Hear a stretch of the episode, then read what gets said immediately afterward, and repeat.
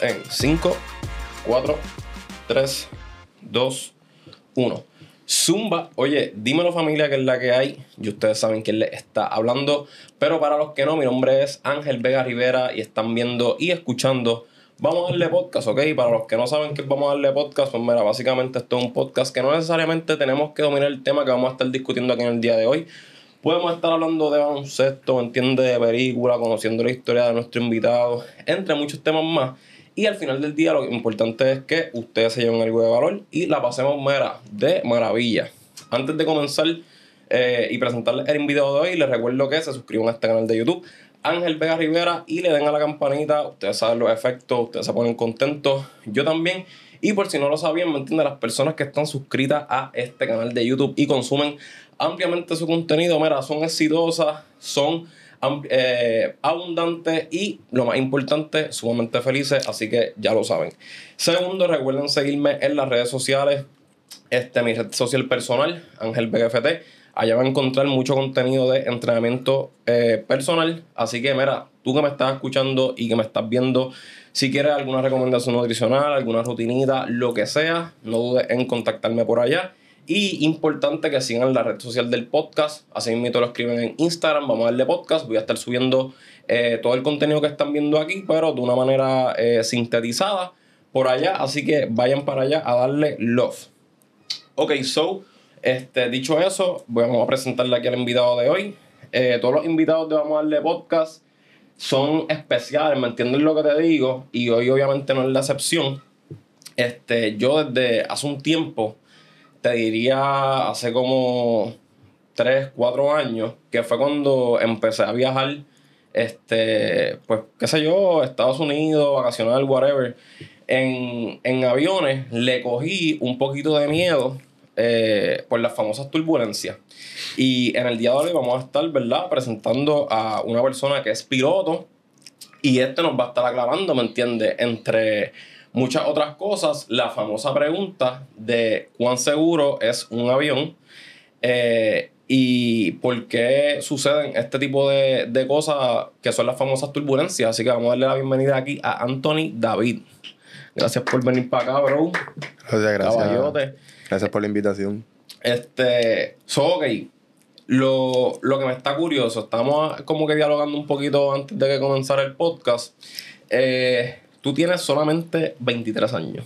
Correcto, tengo 23 añitos. Y ya tú, ya tú eres piloto. Piloto comercial. Sí. Piloto comercial. Entonces, ok. Eh, resumiendo brevemente para la audiencia, como cuánto más o menos eh, average, obviamente los procesos son distintos, pues dependiendo, me imagino que este, cada cual con, con el knowledge que tú tengas para absorber el material este, las horas que tengas que hacer, maybe como que si ocurren percances en el camino, más o menos cuánto tú puedes tardarte average en ser piloto comercial.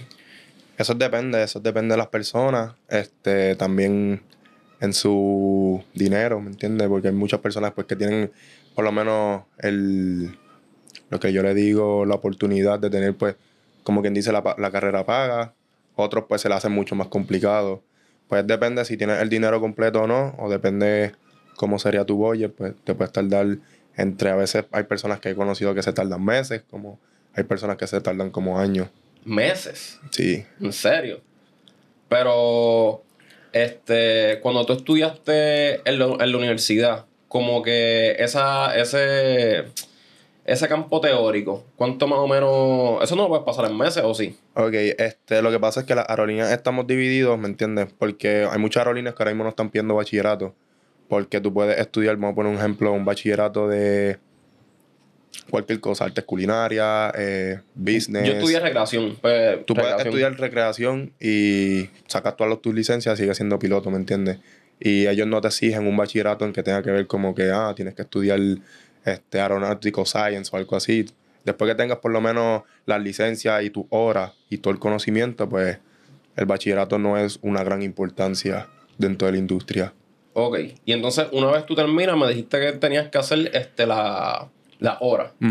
Este, ya las tuyas, me dijiste que las terminaste, estaba a punto de terminarla.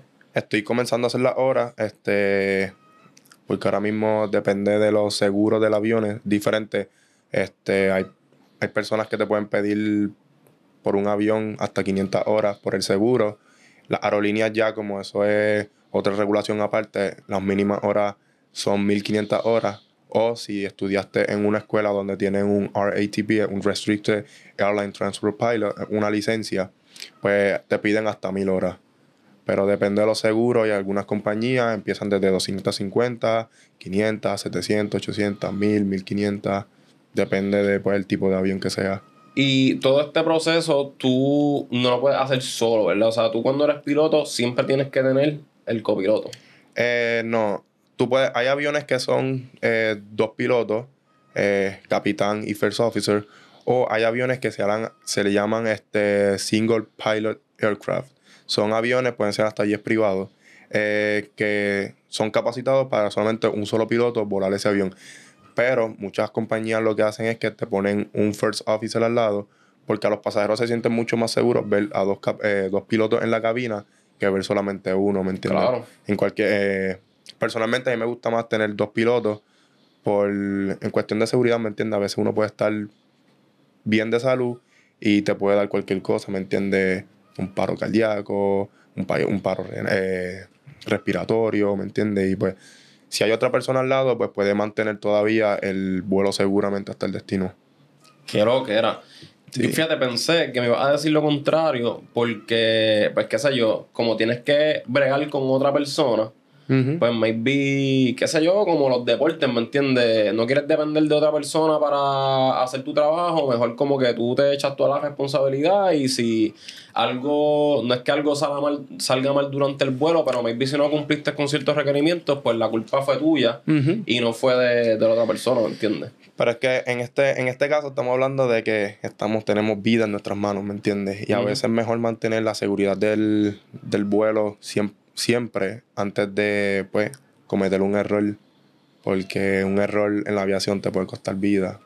So, es mejor para mí siempre tener por lo menos la, mayor seguridad y tratar de llevar a los pasajeros lo más seguro desde donde salen hasta su destino. Porque por lo menos lo que yo pienso es que siempre puede ser cualquier familiar mío, puede ser mi madre que esté en ese avión, ¿me entiendes? Y me gustaría que el piloto que esté volando ese avión lleve a mi familia de punto A a punto B 100% seguro. Este, tú nunca piensas en eso, ¿verdad? O sea, en el sentido de que, ok, voy a volar hoy, eh, si la embarro, nos jodemos todo. O sea, eso no pasa por tu mente. Este, pues, eh, siempre uno trata de hacer lo mejor que uno puede, ¿me entiendes? Eh, me imagino que esos pilotos de aerolínea en sus primeros vuelos pues tienen que tener mucha presión porque tienen muchos pasajeros, pero es cuestión de disfrutarse lo que uno hace y mantener siempre la cabeza donde se supone, ¿me entiendes? Parte pinta todo, verificar todo, double check siempre y... ¿Me puedes hablar un poquito más de eso? Como que, porque ok, nosotros, en este caso, pues yo, que no soy un carajo piloto, soy, voy a los vuelos de pasajeros, pues, ¿me entiendes? Nosotros, qué sé yo, estamos esperando el avión, el avión llega, como que queremos avanzar, que si el, el proceso de, del abordaje, whatever, nos montamos en el avión, queremos que despegue, despegó, fine. ¿Qué, ¿Qué procesos ustedes, no sé si tú como piloto o este, el crew en general, se tiene que llevar a cabo dentro del avión este, como proceso de seguridad, pasando como que todos los checkpoints para decir, ok, este avión está ready to go? Ok, nosotros los pilotos en todo tipo de avión siempre hay un listado que se llama un checklist eh, eso comienza desde antes de encender el avión hasta ya que tú estás volando, eh, hasta el destino, antes de aterrizar, después de aterrizar y hasta para pagar. Porque esos son puntos donde tú tienes que ir siguiendo para saber si qué, qué cosas tienes que ir chequeando, qué cosas tienes que ir poniendo, ¿me entiendes? Todo en la cabina, ya que son muchos botones, tienes que pues, ir paso a paso, paso a paso. Al igual que en la emergencia, uno tiene un checklist también que uno debe de seguir, porque uno es humano y uno puede olvidar también un montón de pasos, ¿me entiendes? Y a veces un paso te puede costar. Te puede costar bastante. Sí. Este. ¿Verdad? Es que acabas de mencionar lo de los botones. Que eso se ve, o sea, yo mirando fotos de la cabina de un avión, eso se ve súper cabrón. Pero papi, hay un cojón de. O sea, como que, ¿qué, qué representa? Qué sé yo, obviamente no me, lo- no me los puede explicar, explicar todo y tampoco aquí tenemos como que un board diagrama. que, que la gente lo pueda ver. Pero, ¿me entiendes? Como que en el lado izquierdo de arriba está, qué sé yo, lo, lo de la presión, por darte un ejemplo. En el lado de acá está, yo no sé, la gasolina. ¿Sabes? Como que, ¿qué, qué representa más o menos el board? siempre, ok, eh, la parte del medio siempre te va a dar lo que es la velocidad, la altura. eh, siempre uno ve como que la parte de arriba está como azul, la parte de abajo está como que color brown. Pues eso te representa dónde está el cielo, la tierra, ¿me entiendes? Cuánto es el, el grado de elevación del avión. Este, tenemos un mapita que te dice pues, las coordenadas. Nosotros usamos lo que son este, headings, números. Por ejemplo, el norte es 360, el sur es 180, el este es 90. Pues eh, a veces la torre nos manda como que a girar, ¿me entiendes? Como que gira a la derecha en tal heading. Vamos a poner un ejemplo, 090. Pues tú pones el avión 090. Este, la parte de acá arriba, mucho depende del tipo de avión, la mayoría son el, el, lo el. Entonces, pues la- las luces yo creo que están mucho al frente. Acá más o menos están eh, lo que es la, los motores encendidos, la gasolina y todo. Y yo creo que la parte de arriba muchos tienen lo que es la electricidad ya, todo lo que tiene que ver con lo del APU, todo eso de, de electricidad. Hablando de lo de la gravedad y qué sé yo qué diablo, tú, que en verdad esta pregunta puede ser que esté bien mierda, pero ya que has viajado y qué sé yo, ¿piensas que la Tierra es plana Este, de, o redonda? de verdad que no sé. No sabes, no Me imagino que yo creo que tiene que ser redonda. Porque ¿me entiendes? Todas las fotos y todas las cosas que han Sí, puesto. em- Honestamente, desde allá arriba se ve bien plana. So. Ya, ya. Pero- Oye, pero en verdad eso es bueno que lo digas porque, ¿cómo te explico? Yo en verdad, yo no soy un ca... Yo a mí no me pregunto un carajo. Yo, yo en verdad solté la pregunta como que por joder porque una vez yo estaba en un restaurante trabajando y yo tenía... Teníamos un, un compañero de trabajo que, papi, ese pana era... ¿Sabes? Él era... La tierra es plana, este... Nosotros estamos en el Matrix, como que él era ese tipo de persona. Y él decía que el- el- el- la Tierra era plana porque que si, si un avión cuando sale tendría que como que volar como que con cierta inclinación. Hacho, yo no en verdad el tipo se iba por unas vueltas bien locas y yo como que en verdad Ya me que- gustó escucharlo. Ya que tú caíste en ese de la inclinación, eh, no sé si has notado, y muchas personas a lo mejor lo han notado, pero cuando hay una, una aplicación que la pueden buscar, se llama Flight Radar 24 o Flight Aware, son dos. Eh, es como un mundo, ¿me entiendes? Y te enseña todos los tipos de aviones que están volando. ¿Qué pasa? Si el mundo es así, de- Estados Unidos está como más o menos en el mismo medio y como que Europa está más o menos también en el mismo medio. La mayoría de los aviones cogen como para el norte y llegan a Europa. Y las personas dicen, pero ¿por qué no cogen la línea recta? ¿Me entiendes? Pero por el norte es mucho más cerca que, que ir en línea recta. También, como por el norte hay más, este, hay aeropuertos cerca, en caso de una emergencia, pues también pueden aterrizar, ¿me entiendes? Que irse por transatlántico todo- todo el- completo, que no haya ni siquiera un pequeño aeropuerto. Pero sí, la mayoría todos cogen por el norte porque es mucho más cerca.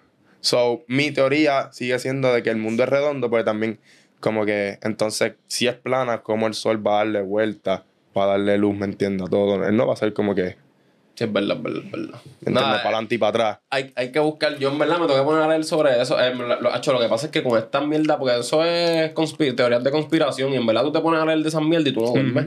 De verdad, de verdad que tú no duermes.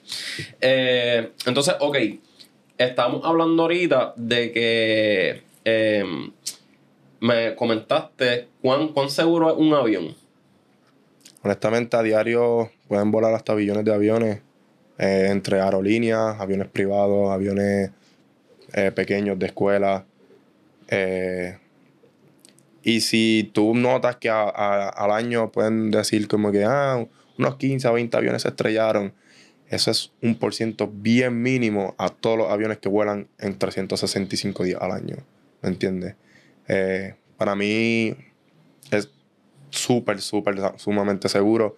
Porque muchos aviones también tienen lo que es un double system, ¿me entiendes? Este, por ejemplo, hay muchos de aerolíneas que tienen este dos bombas hidráulicas, tienen este, qué sé yo, dos baterías, tienen doble de esto, porque si se te va esto, pues tiene otro en backup, ¿me entiendes? Como que yo siempre, ahora mismo la aviación moderna está poniendo la mayoría de las cosas bastante segura que todo, todo siempre tiene un backup para poder pues tratar de llevar todo eh, lo más seguro posible. Este, me habías dicho como que el porcentaje, ¿verdad? Era como un 90 y pico de seguridad. Yo diría que tiene que ser como un 90, 97, 98% para allá arriba, porque es bien, bien mínima. Yo diría que no llega ni a un por ciento de, los accidentes aéreos, todos los millones y millones de abuelos que dan a diario y, durante el año. Sí, no, este, está sumamente claro que mucha más gente muere eh, en accidentes de carro. Si no me equivoco, en el 2000, no me acuerdo bien el año, creo que fue el 2019, 2020, si si estoy equivocado, me corrijan en los comentarios, cualquier cosa. Eh, pero uno de esos años, 2017, creo que fue el 2017 para adelante, uno de esos años, eh, en un año no se estrelló ningún avión. ¿En un año? En un año no se estrelló ningún avión y son millones y millones que vuelan a diario, ¿me entiendes? Qué mierda. Eh, le pregunté a ChatGPT los accidentes de carro y me puso hasta mi última actualización en septiembre del 2021 no tengo acceso a esos datos en tiempo real. ¿Qué clase de porquería? Anyways, este. Pues, ok, dicho eso, hablando de la, la seguridad y todo, lo que a mí me ha causado terror en los cabrones aviones es la turbulencia. Por favor, explícame por qué sucede eso. Ok, eso sucede porque son diferentes tipos de presiones, ¿me entiendes? Este, en, la, en lo que es el aire hay diferentes presiones de aire, pues vamos a poner un ejemplo que tú estás volando y el avión va lo más normal, cogiendo pues, la presión que necesita. Además, al frente hay un, una, baja presión, como con el avión baja un poquito, pues sube, ¿me entiendes? Más las nubes también están hechas de, diferentes tipos de presiones. So, por, por lo que yo tengo entendido, nunca yo he conocido ni he visto a ningún como que ningún este informe de que un avión se haya estrellado por, por alguna turbulencia. Por alguna turbulencia. Nunca. Hacho, pero esas mierdas cagan, este. Yo, literalmente, yo no sé si es que es la ruta o qué sé yo qué madre, pero las últimas turbulencias que he cogido este, han sido de camino para acá, para Puerto Rico. Y la primera fue, diablo, yo creo que fue en JetBlue. Papi, qué turbulencia más mala. Y después, en la, en la segunda que cogí, esa fue la más fuerte. Fue en otra aerolínea Mano, una clase de turbulencia que el, sabes que usualmente cuando viene una turbulencia, pues te diste, como que te avisa, mira, abróchense los cinturones, qué sé yo. Pues parece que no estaba en el panorama y ese avión ha dado una bajada de la nada. Papi, qué cagallo me di. Yo dije. Entonces la mierda es que en ese momento lo, todo el mundo tenía las ventanas cerradas y es como que yo no, no puedo mirar. O sea, que yo prefiero estar mirando que el avión está así como que para abajo a estar como que sintiendo la presión, hecho en verdad. Y después de ahí, como que, no sé, le tengo miedo. Pero eso no es culpa del piloto, eso es, ¿me entiendes? Eso a veces. Sí, eso en verdad son cosas que no están, este, en tu control. Exacto, son de estas atmosféricas, de esos de naturales. Y ustedes, este lo. ¿Cómo te explico? O ustedes los capacitan, obviamente me imagino que para enfrentar cualquier turbulencia y sobre todo cuando van a aterrizar. Como cuando vamos O sea, sí, eh, eh, es posible que haya una. que el avión está así como que una turbulencia en el garete pues, al momento de que esté como que descendiendo para aterrizar. Sí. Sí, este, en todo momento puede haber, ¿me entiendes? Porque ahora mismo tú puedes venir aterrizando y si vamos a poner que el viento viene de este lado, aquí hay un montón de, hangares, el viento le da al hangar, so crea diferentes tipos de, de esto que también puede ser este, perjudicante a la hora de aterrizar. Pero sí, este, a nosotros no, nos enseñan a cómo, ¿me entiendes? Corregir el viento, cómo poner el avión, cómo posicionarlo. Obviamente, no todos los aterrizajes van a ser bellos, suavecitos en la línea, pero siempre uno hace pues, lo mejor que uno puede peleando, ¿me entiendes? Lo que es el viento, lo que es las presiones, lo que es el windshield, si hay, cualquier diferente de cosas. Sí, porque realmente como que, o sea, tú trabajas como que tienes que bregar con eso, ¿me entiendes? Exacto. Y Ok, yo siempre he escuchado que la parte más difícil de un vuelo es el despegue y el aterrizaje, ¿eso es cierto? Los critical, los critical este, factores del- de un vuelo siempre son el taxial, el despegue y el aterrizaje. Eso es que lo que mencionaste primero. Taxial es cuando el avión tú lo estás este, llevando en la, la tierra, como que, quien dice, manejando, Ya. como que de los gates a la, a la pista, de la pista a los gates. ¿Entiendes? Porque también pues, uno puede tener algún tipo de accidente, chocar con otro avión, este, darle algún cantazo a cualquier tipo de carro, gate, lo que haya en el medio, ¿me entiendes? Qué lo que era. Y uno pensando que este allá arriba.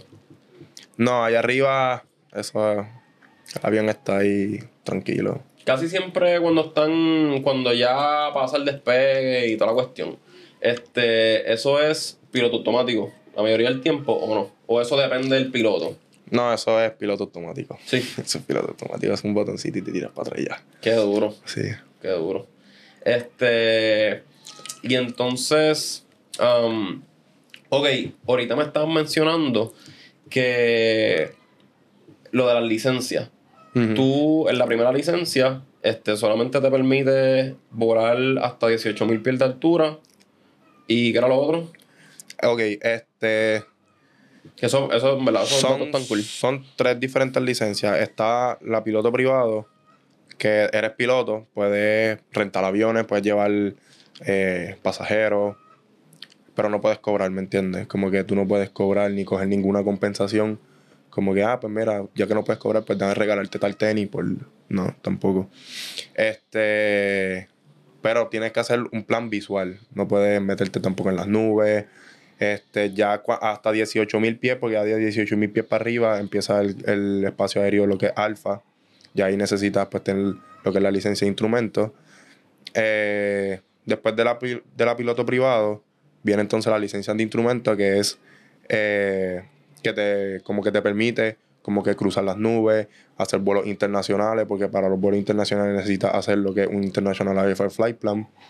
Este, puedes volar cuando no tienes casi visibilidad, ¿me entiendes? Porque como tienes un IFR Flight Plan, puedes hacer lo que uno aprende a hacer lo que son los approaches, son un procedimiento que te toma desde que tú estás en cruising, eh, como que cruceando, hasta lo que se llama el, el approach, que es completamente un procedimiento que te, que te indica cuándo ir descendiendo, ¿me entiendes? Hasta llegar totalmente a la pista, sin ver hacia afuera. Este, uno aprende a hacer lo que son departure procedures, son procedimientos donde eh, te ayuda también a despegar, son puntos diferentes a cuánto tienes que ir subiendo, ¿me entiendes? Dónde tienes que girar. Son como carreteras, ¿me entiendes? Son procedimientos donde tú no tienes la visibilidad completa para ver hacia afuera lo que estás haciendo, pues tienes que confiar lo que es la cabina. Entonces, eh, viene la licencia de piloto comercial, que ya ahí pues tú puedes cobrar, pero se divide en dos, porque está commercial single, que es eh, todo aviones que sea de un solo motor. Y entonces está commercial multi, que son de dos motores o más. Pero ¿qué pasa? Cuando el avión pesa más de 12.500 libras para arriba, tú necesitas también sacar una licencia de ese tipo de avión, que es lo que le llaman el type rating del avión. Ok. Sí.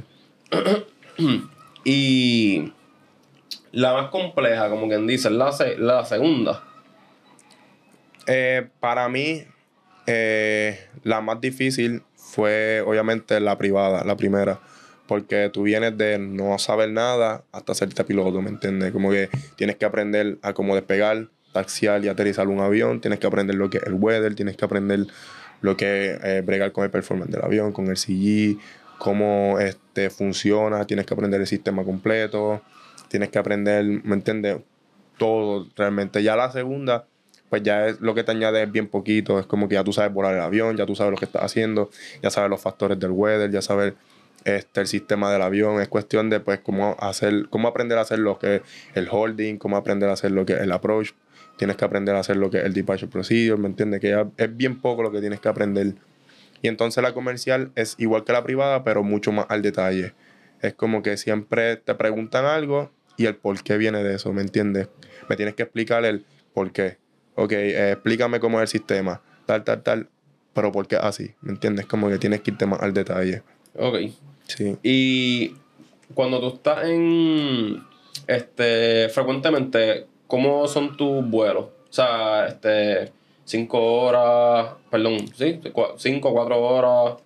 Es depende de, de, por lo menos, en la escuela que yo estaba, en el fly school que yo estaba, ellos, pues, el programa de ellos es muy bueno, porque ellos, ellos nunca te dejan como que estoqueado, ¿me entiendes?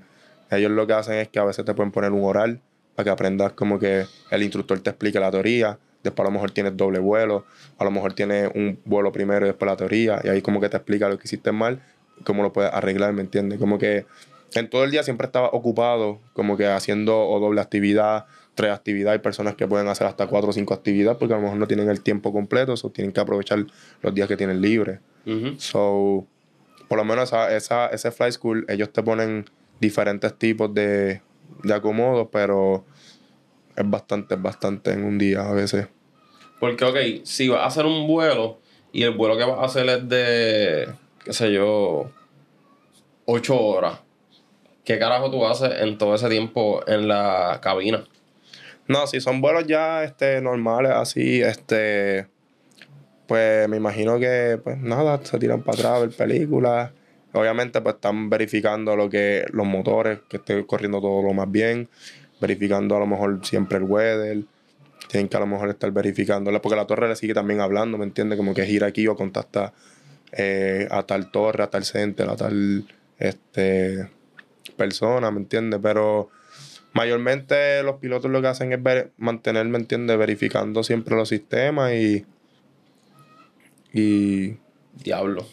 mantenerte ahí sentado Es que en verdad, en verdad. o sea, comiendo mierda, como uno dice. Sí, hecho, no es que me imagino que es un proceso tedioso porque, ¿cómo te explico? O sea, yo me imagino que pues tiene que haber un punto. O sea, si tú eres piloto y estás haciendo todo esto, qué sé yo, todos los días, o un día sí, un día no, es como que tú quieres tratar de, maybe un vuelo largo, específicamente, pues relajarte, pero maybe, este, como mencionaste, siempre tienen que haber ajustes de la torre de control, que si sube aquí, baja acá, viene un avión por aquí, como que, qué sé yo, dar un poquito este, qué sé yo, gira un grado, yo no sé si eso hace un- una diferencia gigante, pero es como que gira un grado hacia la derecha o gira un grado hacia la izquierda, ¿me entiendes? Cuando ya los vuelos son bien largos, tengo entendido, si no me equivoco, que si los vuelos son bastante largos, ellos tienen doble cruz.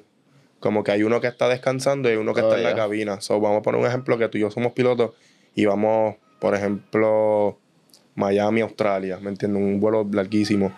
Pues hay dos personas atrás, tú y yo lo despegamos y cuando ya se nos complete las horas de vuelo en un día, pues switchean. Entonces nosotros vamos a descansar y ellos dos entran a la cabina y pues se encarga del resto del vuelo. Ya.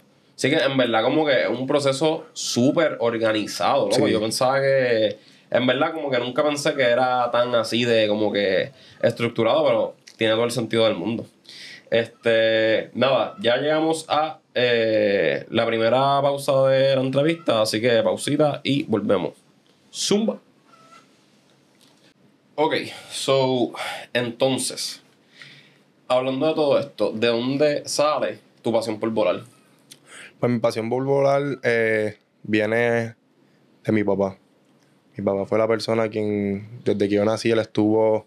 Él siempre quiso ser piloto, desde que él era chiquito también. Y él trabajó con American Airlines cuando él fue joven. Pues cuando yo nazco, pues me imagino también mi hermano. Él nos inculca lo que es la aviación, este, como que ese camino. Y pues quien realmente como que él... A mi hermano le encanta también, mi hermano, él conoce un montón también de aviación, obviamente por nosotros.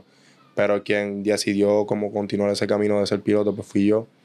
Y pues siempre, siempre, siempre nosotros íbamos de vacaciones y mi papá este, en el aeropuerto, como que hacíamos competencia, como que ah, el primero que adivine tal avión que venga aterrizando, pues tiene un punto. Pues así también me fui aprendiendo los aviones. Después de eso, papi compró un simulador de vuelo en la computadora. Y también me fue explicando como que, pues mira, estos son los flaps, estos son las gomas, esto es para esto, ¿me entiendes? Y pues ya yo tenía un poquito de conocimiento durante mi transcurso eh, de crecimiento y mientras más veía los aviones, más viajaba, más me iba de vacaciones, era como que, diantre, realmente esto me gusta un montón. Qué duro, diablo, pues tu país es, ¿me entiendes? El verdadero Ishi Aute. Sí. Tu país está a fuego. ¿Y tu hermano es bastante contemporáneo contigo? Sí, mi hermano es eh, un año mayor que yo, un Ah, año y par de meses. Entonces me estabas explicando que tú, antes de todo, tú comenzaste a estudiar en la Intel Aviación, ¿cierto? Eh, yo entré a la Intel Sí, yo había entrado, pero no eh, totalmente en aviación. Porque cuando yo comencé, honestamente, mi inglés no era el mejor. No entendía casi nada. Y pues en los, tú sabes, los exámenes esos de la escuela y todo eso, pues salí un poquito bajito. Pues yo entré primero como Computer Science en la Intel, pero estaba cogiendo también clases donde con, eh, concuerdan con aviación. Eh, pasa María y entonces pues yo me voy para Estados Unidos, para Boston, porque yo también jugaba pelota. So, cogí una beca deportiva por allá y seguí estudiando lo que era Computer Science. Eh, pasó un año, me fue súper bien en Boston. Eh, empecé como que a masticar el inglés un poco, pero no era lo que realmente me hacía sentir vivo, ¿me entiendes? Como que, ay, Computer Science, no, no entiendo nada, ¿me entiendes? Pues cuando yo vine a Puerto Rico, este, yo hablo con mis papás y le digo como que, mira, honestamente no quiero jugar más pelota, porque ya yo sé que en la pelota yo no voy más, allá de lo que es pues, filmar. Y filmar, pues, eso, a pesar de todo, uno odisea. Admiro a todos esos peloteros, porque es una odisea bastante larga. Y, pues, mi papá siempre me apoyó, ¿me entiendes? Porque sabía que ya desde chiquito yo siempre quise ser piloto. Y, pues, él siempre me apoyó y me dijo como que, ah, pues, comienza en la Intel y qué sé yo. Pues, yo comencé en la Intel, entonces, pues, aviación en el 2018. También este fue por la motivación de un, de un pana mío que, fue, que también es piloto ahora mismo, él instructor en Aguadilla. Pues fue también una motivación para mí porque él estuvo como que ahí, ¿me entiende? Como que dando ese push y yo dije como de contra, yo tengo que hacer esto realmente. ¿Piensas que, ok, antes de ir a esa pregunta que te iba a hacer ahora, este, tú le estuviste metiendo un par de tiempo a la pelota, ¿verdad? Sí, desde, los siete años. ¿Y qué posición tú jugabas? Catcher. Catcher. Y como que, ¿cómo te explico? Este, te, o sea, te consideraba bueno. Para ese tiempo que te fuiste para Boston, tu misión era filmar. Pues honestamente, pues, eh, me puedo considerar que era, que era bastante bueno. Eh, tampoco diría de los mejores, ¿me entiendes? Porque hay personas que, pues, están por encima de uno. Pero siendo realista, siento que era bastante bueno. Este, pero mi, sueño también siempre fue ser eh, pelotero profesional. Obviamente todo el mundo quiere filmar, ver tantos millones. Pero eh, cuando ya uno, ¿me entiende? Uno entiende un poquito más. Ya uno sabe que ya uno no va para ese step. Porque también uno necesita un agente, uno necesita también como que exponerse. Yo no me había expuesto a ningún scout, ¿me entiende? Como que para que digan contra ese chamaquito, pues le mete, ¿me entiende? Para ser pelotero profesional. Pero este, fue una buena etapa, fue algo que me disfruté, conocí muchas personas eh, súper buenas en mi camino, eh, conocí un montón de amigos míos y siempre estuve, ¿me entiendes? Desde pequeño siempre fui atlético gracias a la pelota, so, en verdad no me arrepiento en nada haber cogido ese camino y mucho menos ahora el de, el de la aviación. Y este, piensas que dentro de todo, ya sea cuando estabas este, dándole a la pelota y ahora que estás dándole a lo de la aviación, que mencionaste a tu pana, ¿cuán importante piensas que es ese, como que ese círculo en, pues, maybe adquirir un tipo de motivación para poder lograr esa meta que tanto tú quieres? En este caso, pues, convertirte en un piloto. Honestamente, eh, ese círculo es bien importante, es bien importante, por lo menos para mí fue bien importante porque cuando yo me fui para Estados Unidos solo, quien me, me dio ese push para yo comenzar mi carrera en sí, en la licencia, fue uno de mis mejores amigos, Luis. Él pues estuvo todos los días llamándome, llamándome para que me fuera para Texas, eh, que confiara en él. Las palabras de él fueron, confía en mí, vente para Texas que vas a sacar, vas a completar tu sueño. Y para ese entonces yo estaba trabajando en el aeropuerto aquí en Puerto Rico y estaba cobrando bien poquito. Y yo me acuerdo que un día pasó un problema en el aeropuerto y yo llamé a mi tía y le dije, Titi, ¿qué, qué, tú piensas si yo me voy para Estados Unidos?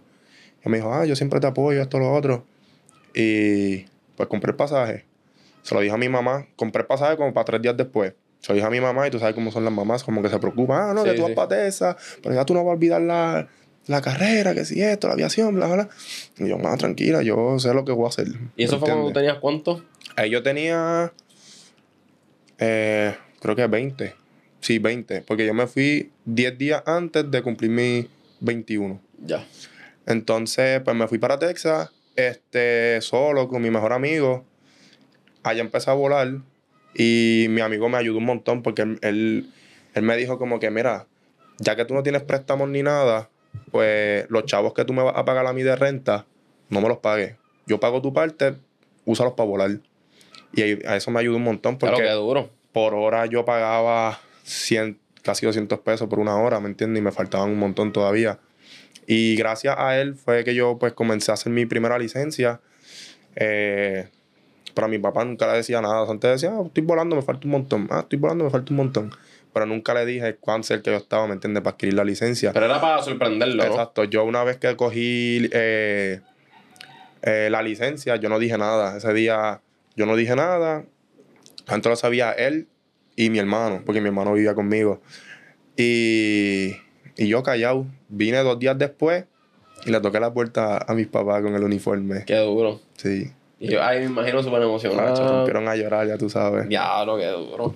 Este, y tú desde siempre te consideraste como que una persona, ok, cuando tú, cuando uno está como que deseando algo bien, bien cabrón y quiere como que adentrarse este, a eso y quiere ser más duro y quiere hacerlo bien, etcétera, como que eras súper estudioso, tenías como una rutina de hábitos que te ayudaba pues a como que programarte. Honestamente, no. Este.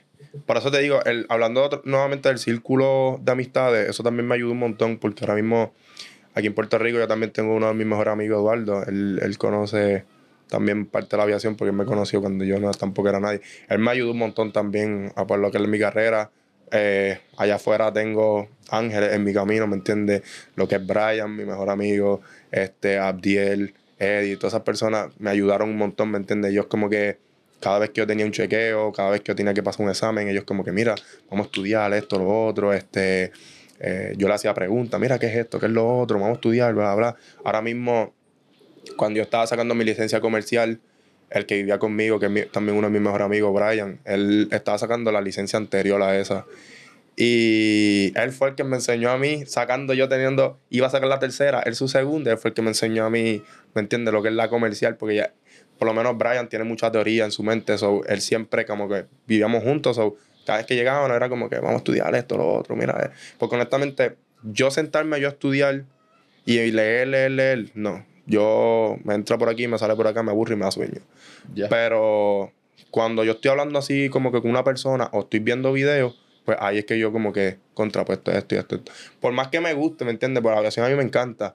Pero es bien difícil yo sentarme en mi cuarto y empezar a leer por ahí para abajo sin ver ninguna imagen. Es bien difícil para mí. Sí, como que se te hace bien difícil retener y a mí me pasa lo mismo. Yo como que tengo que programarme, como que tengo que hacer... Yo cuando saqué la certificación de entrenador personal, yo lo que hacía era, este, eh, leía 10 páginas por la mañana y 10 páginas por la noche. Me tardaba, papi, en 10 páginas, mínimo, como una hora y media, porque era como que si no entendía algo lo tenía que buscar y en verdad yo soy como que medio lentito para como que retener información. Pero siendo consistente así poquito a poco, como que lo pude, lo pude hacer, pues es que si lo hacía, si le metía, o sea, yo no puedo sentarme aquí y decirte, le voy a meter tres horas. Papi, me quedo dormido, o sea, me quedo dormido, me distraigo bien fácil, o sea, es como que un poquito tedioso. So, en verdad que duro lo, Sí, lo del círculo. este, yo soy igual, yo soy igual. Yo como que me tardo un montón, so, a veces como que yo leía y era como que no entendía nada. Es como que ya me leerlo otra vez, ¿me entendí? Que uno, macho, me tardaba un montón. Y ajá, los videos, etcétera. Este, y ven acá, ¿y ¿tienes algún lugar ahora mismo favorito como que para viajar? Me encantaría ir a Londres, pero como piloto, no como pasajero. Yo aterrizar ahí en Londres. Ya. Ese, y obviamente, pues aterrizar en Puerto Rico como piloto de aerolínea sería mi gran sueño también. Este, ahora mismo, en las experiencias que has tenido, ¿cuál es la más que te ha gustado? En cuestión de, de aterrizar. Tú dices aeropuerto. Este, sí, sí. O destino.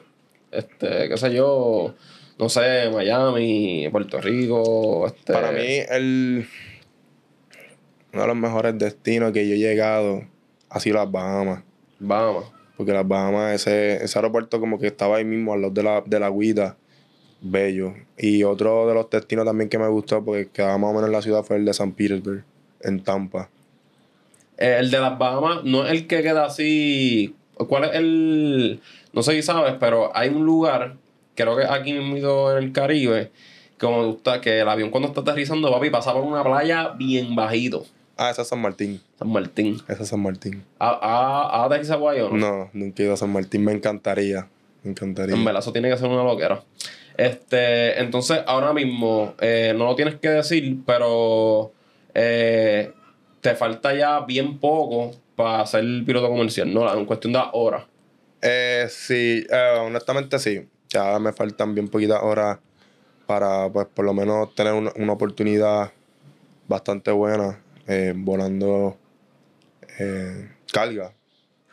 So, le estamos dando ya eso. Entonces, una vez cumpla esa, ese step, que me imagino que lo va a hacer full, ¿cuál sería la otra? O sea, ¿te, te cogería un break o, o sea, cuál va a ser la próxima, la próxima meta que pues, vas a querer como que alcanzar como que dentro de la industria? Pues después que yo, este, por lo menos empiezo a crear lo que son las horas, diferentes tipos de, ¿me entiendes? De experiencia. Ya mi nueva meta sería entrar a Delta, una aerolínea de esas bastante, lo que yo le llamo las legacy, que son lo que es American, United, Delta. ¿Cómo? Explícalo, explícalo por encimita para que... Eh, la- las aerolíneas legacy, para mí son las aerolíneas que han tenido un legado, ¿me entiendes? Ya de muchos, muchos años. Eh, porque ahora mismo hay muchas aerolíneas que son, yo les llamo las modernas, lo que es JetBlue, lo que es Southwest, lo que es Spirit, lo que es Frontier. Son aerolíneas que son nuevas, ¿me entiendes? Eh, y ahora mismo hay, un, hay una pelea de las personas con Frontier y Spirit que dicen, ah, este, uno siempre va como que bien mal, es un mal servicio. Pero es como tú ir, ¿me entiendes?, a un sitio a comer, pagar, querer pagar menos, pero tener un servicio brutal, ¿me entiendes? Es como que, ah, quiero pagar, no sé, 7 pesos por esa comida. Ah, pero la comida está mala. Ah, pero si yo me voy para un buen restaurante, pago, qué sé yo, 15 por una comida, tengo un mejor servicio y tengo un mejor, este, ¿me entiendes? Una mejor comida. So, básicamente es lo mismo. Para mí lo que es Spirit Frontier es un resuelve, ¿me entiendes? Si tú no tienes mucho dinero para darte tus vacaciones, para irte a una aerolínea, ¿me entiendes? Más cara, pues tú pagas tu Frontier y te vas a hacer tus vacaciones bastante buenas y, ¿me entiendes? Obviamente no te van a dar mejor servicio, pero por lo menos te lleva de punto A a punto, punto B, ¿me entiendes? Seguro. Claro.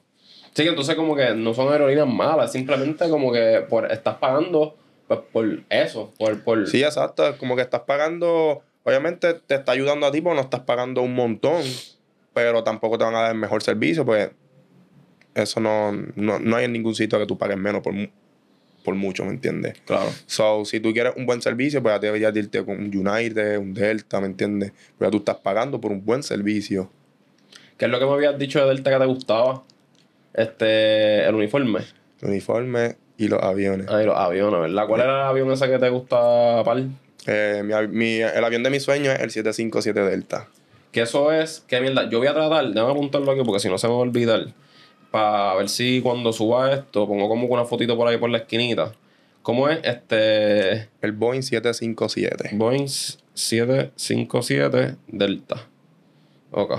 Entonces, ¿qué, qué es lo que tiene de como que específico que te gusta tanto esa- ese avión? Lo, lo más que me gusta de ese avión es que ese avión, eh, una vez que tú sacas esa licencia, también te dan la licencia del 767, que un avión, le llaman un wide body, porque un avión internacional. eh, le llamo, le llamo internacional porque la mayoría de todos los wide bodies son vuelos internacionales. Este. Sí, ese mismo.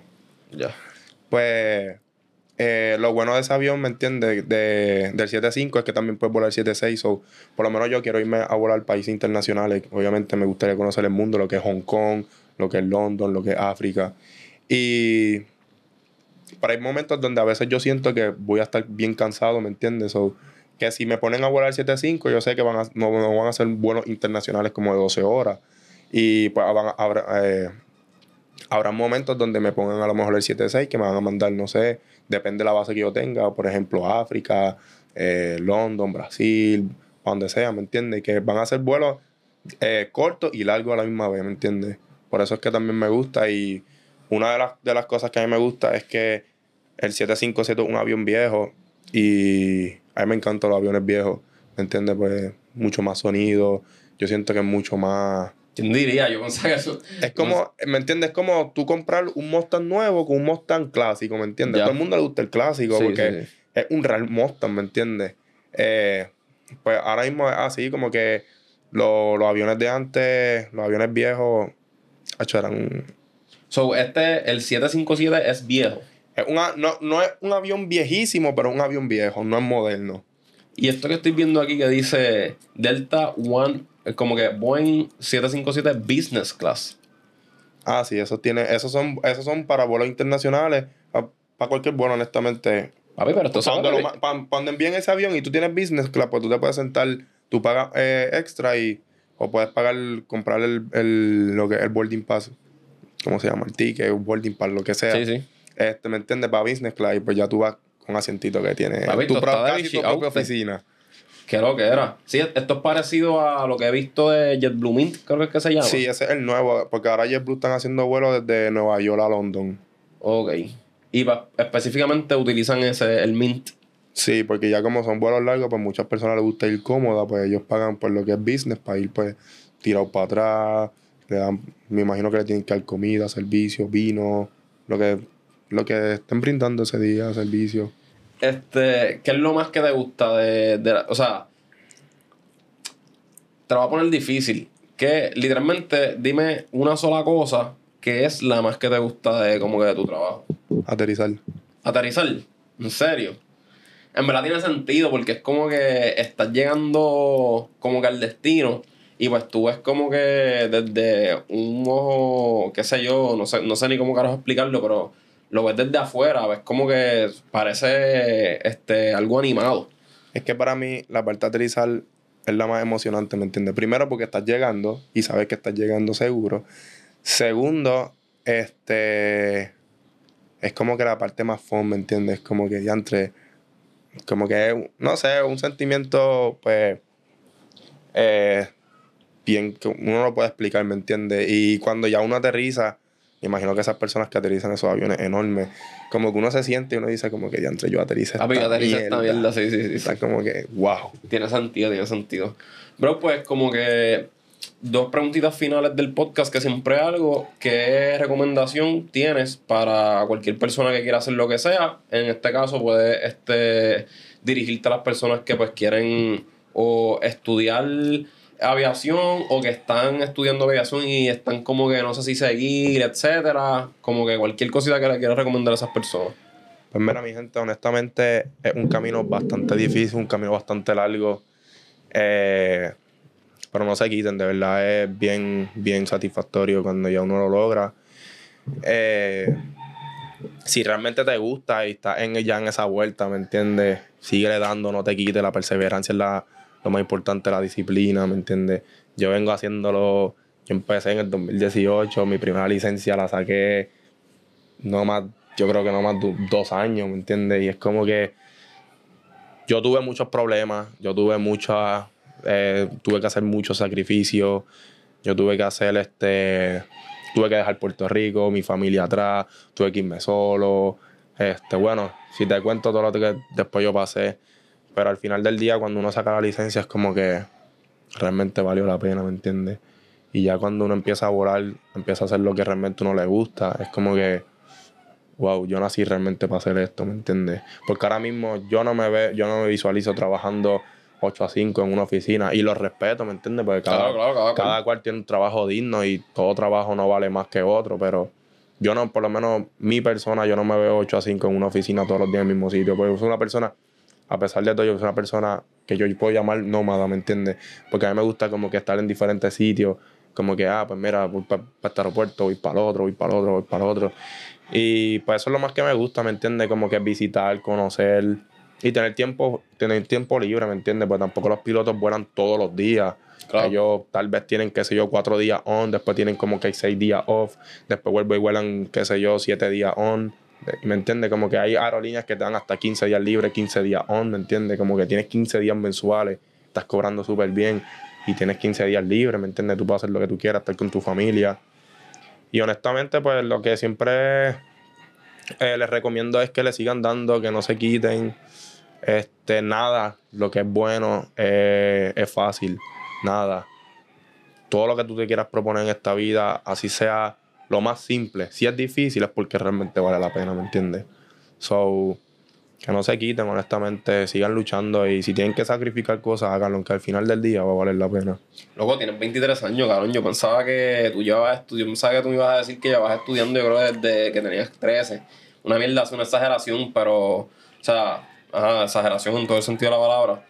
Pero, loco, 23 años, ya está ahí de nada para, pa, ¿me entiendes? Para terminar. So, para mí eso está súper duro. Te felicito por el sacrificio.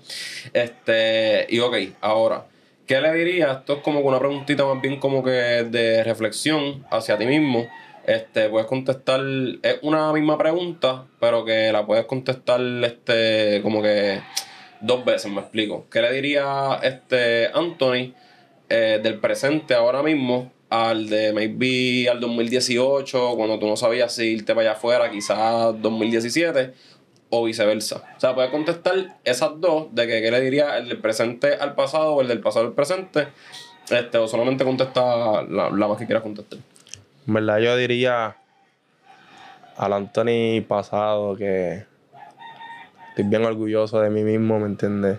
Por todos los sacrificios eh, si tuviera que volver al pasado y verme de frente, te diría que haga exactamente lo mismo que yo hice, que no cambie absolutamente nada y que siga el mismo camino que yo sé que vale la pena, ¿me entiendes? Y las personas que están al lado mío en todo ese transcurso, se los agradezco también un montón. Durísimo, bro. Hacho, pues en verdad, gracias por darme una oportunidad para entrevistarte. Pienso que le están metiendo súper cabrón. Gracias a ti. Este, Di ahí tus redes sociales para que te sigan. Eh, mi Instagram es pilot.anthony1. Eh, mi Facebook, Anthony David. Esas son las únicas dos que yo estoy usando por el momento. Eh, este, síganos por allá, familia. Recuerden que siempre les dejo las redes sociales en los comentarios abajo. Este, nada, espero que termines como que lo que te falta eh, súper rápido, este, consistente y disciplinado ahí y que en la ley de nada estés ya volando comercial y que se te dé la vuelta, ¿me entiendes? Quiero verte ahí flow en Delta, a fuego. Ya va a ver que sí, un par de añitos. Un par de añitos, pero con el ñeñeñe, me imagino que así mismo dijiste para sacar la licencia en 2018, ya la sacaste, o en verdad eso a ley de nada pasa, bro. Así que nada, familia, eh, espero que les haya gustado el contenido. Recuerden suscribirse a este canal de YouTube, Ángel Vega Rivera. Le dan a la campanita, ustedes se ponen contentos. Yo también, todo el mundo vacila.